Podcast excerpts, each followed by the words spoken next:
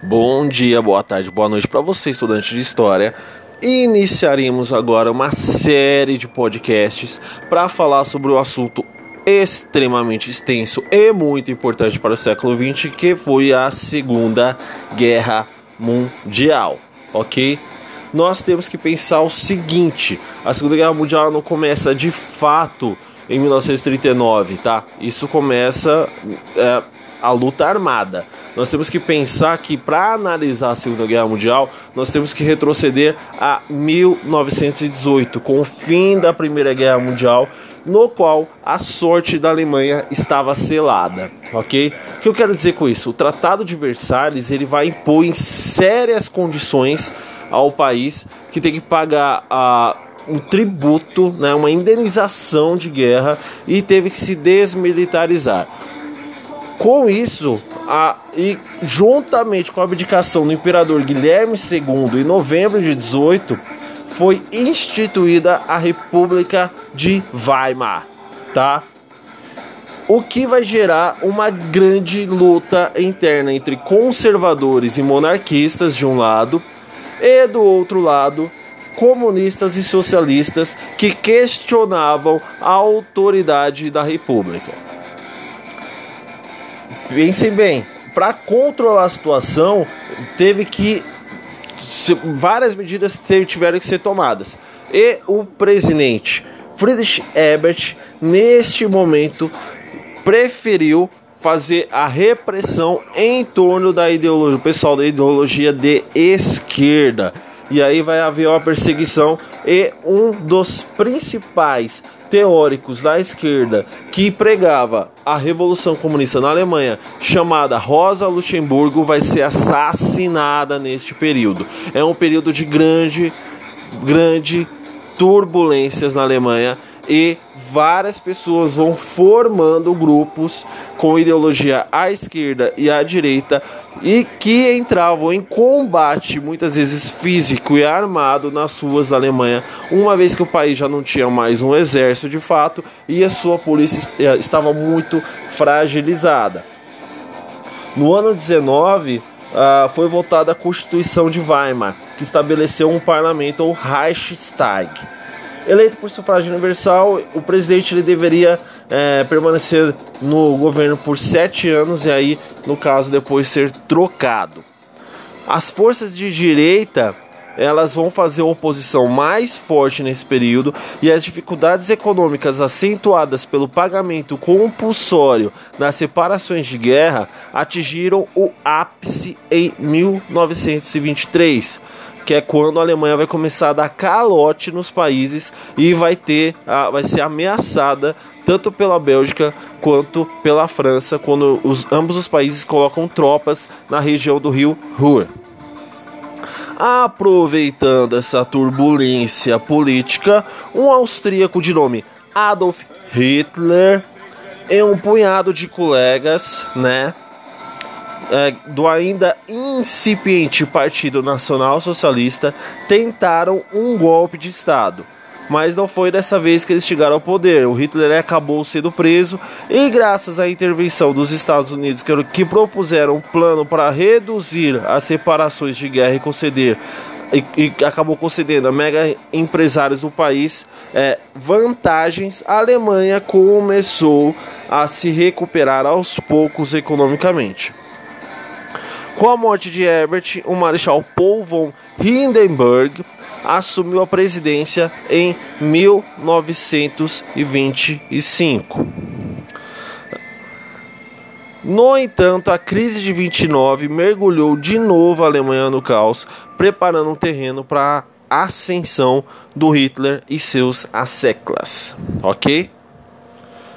Com a retirada dos empréstimos norte-americanos, a inflação voltou a fustigar a Alemanha. Imagina o país perdido em dívidas e sofrendo com a crise de 29, né? Era de fato um caos no país. O desemprego aumentou, passando de 1,3 milhão em 29 para 3 milhões no ano seguinte a moeda se desvalorizou de tal forma que bilhões de marcos mal davam para comprar o um pedaço de pão. A miséria crescente fez diminuir a confiança na República, o que abriu espaço para os nazistas, né? Com a morte do primeiro-ministro Gustav Stresemann, foi nomeado para o seu lugar Heinrich Bürning, que convocou eleições em setembro de 30.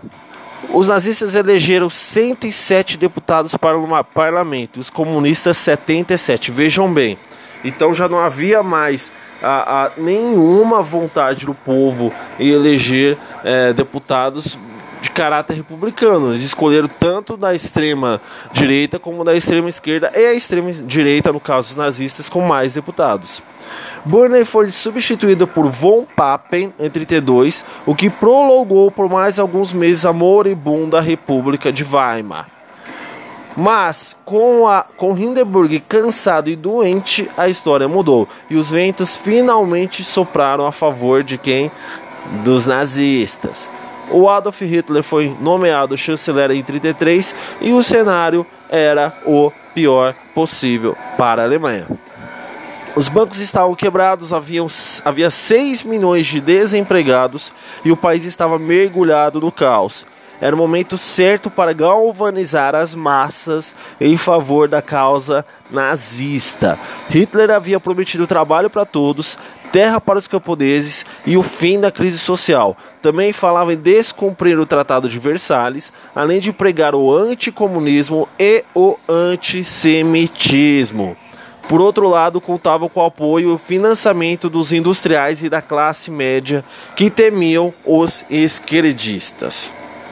Então vejam bem, qual o cenário de crescimento e de apogeu do nazismo na Alemanha em 33, tá? Uma grande uh, aparato ideológico de descumprimento do Tratado de Versalhes, de caça aos comunistas a todo e qualquer custo e de culpabilidade, culpo, de culpa aos judeus, tá? A morte do Hindenburg em 1934 levou Hitler, já com plenos poderes delegados pelo parlamento, a tornar-se também presidente. Começava assim a ditadura nazista. Os comunistas e os judeus passaram a ser perseguidos e presos, os direitos constitucionais foram suspensos e os partidos políticos dissolvidos. As temidas SA Brigadas Parlamentares Nazistas, juntou-se com a SS, a Polícia Executiva, que ao lado da Gestapo, Polícia Política, eram responsáveis pela repressão sistemática aos opositores do regime. Então o cara criou milícias à parte, já existiam essas milícias à parte, e elas se tornam institucionais, ou seja, elas fazem parte do Estado. Então, essas milícias nazistas, essas polícias milicianas nazistas, fazem parte do Estado e começam a perseguir todos aqueles que não aderiam ao nazismo. A conversão do povo alemão foi feita com base na propaganda, que ficou a cargo do ministro Joseph Goebbels. Hitler era o chefe, ou seja, o Führer, queria conduzir a raça ariana em sua conquista do mundo. As mulheres alemãs deveriam gerar filhos puros para garantir o futuro da nação, enquanto o dever dos jovens era manter a pureza da raça e cuidar do corpo, principalmente por práticas esportivas. A cultura também foi colocada a serviço do Terceiro Reich, o que provocou o êxodo de escritores cineastas e artistas que não concordavam com os ideais nazistas. Ok? A gente tem que lembrar o seguinte: é todo momento histórico de perseguição. Então, os sindicatos foram abolidos, greves proibidas. Programas econômicos, econômicos e obras públicas em larga escala foram adotados para diminuir o desemprego. Os judeus foram sendo excluídos da vida econômica, tendo seus bens confiscados em novembro de 38, tá? Então pensem bem, a perseguição já era anterior, mas em novembro de 38, de fato, a, essa perseguição ela se torna escancarada com a, o confisco dos bens dos judeus. Sobre o pretexto de reunir no mesmo território os alemães que viviam fora do país, iniciou a expansão de suas fronteiras mutiladas pelo Tratado de Versalhes. A região do Sarre que reintegrava a, a nação em 35. Um ano depois, as tropas alemãs invadiram a Renânia, zona desmilitarizada desde 19, na fronteira com a França e a Bélgica. Um acordo com a Grã-Bretanha em 35 permitiu ao país o rearmamento naval, limitado a 35% da força britânica. O negócio é que nenhum desses grandes políticos nesses outros países que faziam oposição à Alemanha na Primeira Guerra Mundial acreditavam de fato que Hitler é, queria revanche queria nova guerra. Eles foram postergando e permitindo que o Hitler rearmamentasse, trouxesse todo o rearmamentismo para a Alemanha, né? E aí ele pudesse de fato ter um aparato é, bélico enorme em suas mãos, ok? É isso que eu tinha a dizer para vocês. Por enquanto eu vou parar por aqui. Espero vocês na próxima aula. Valeu, até mais. Falou.